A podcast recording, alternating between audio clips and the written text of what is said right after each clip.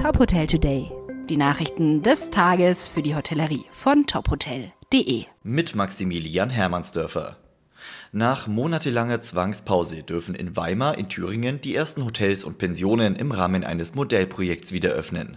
Sieben Hotels sind zum Start dabei. In den nächsten Tagen würden weitere größere und kleinere Hotels nachziehen, so eine Sprecherin der Stadt. Für viele Betriebe sei die Öffnung zu kurzfristig gewesen. Viele würden die Zeit nutzen, um sich auf den regulär geplanten Restart am 15. Juni vorzubereiten. Die Hotelgruppe Kempinski Hotels hat in China ihr 21. Luxushotel eröffnet. Das Kempinski Hotel Jinan befindet sich in der Provinz Shandong.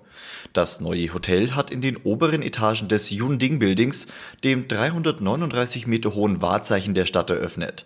Laut Kempinski verfügt das Hotel über 314 Zimmer und Suiten, einen Infinity Pool und sechs Restaurants und Bars.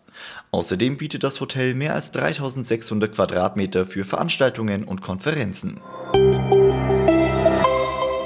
Die Radisson Hotel Group wird im Sommer 2021 ihr erstes Hotel in Albanien eröffnen. 2023 soll ein weiteres Hotel folgen. Damit setzt die Gruppe ihre Expansion in Südosteuropa fort. Das Morina Hotel wird im Sommer in der albanischen Hauptstadt Tirana eröffnen.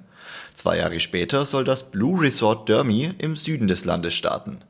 Die Hotelgruppe glaube an das Wachstumspotenzial des albanischen Tourismus. Albanien profitiere von zahlreichen Initiativen zur Verbesserung der Straßen- und Flughafeninfrastruktur. Der Reisekonzern TUI will Schulden durch den Verkauf von Hotelbeteiligungen verringern.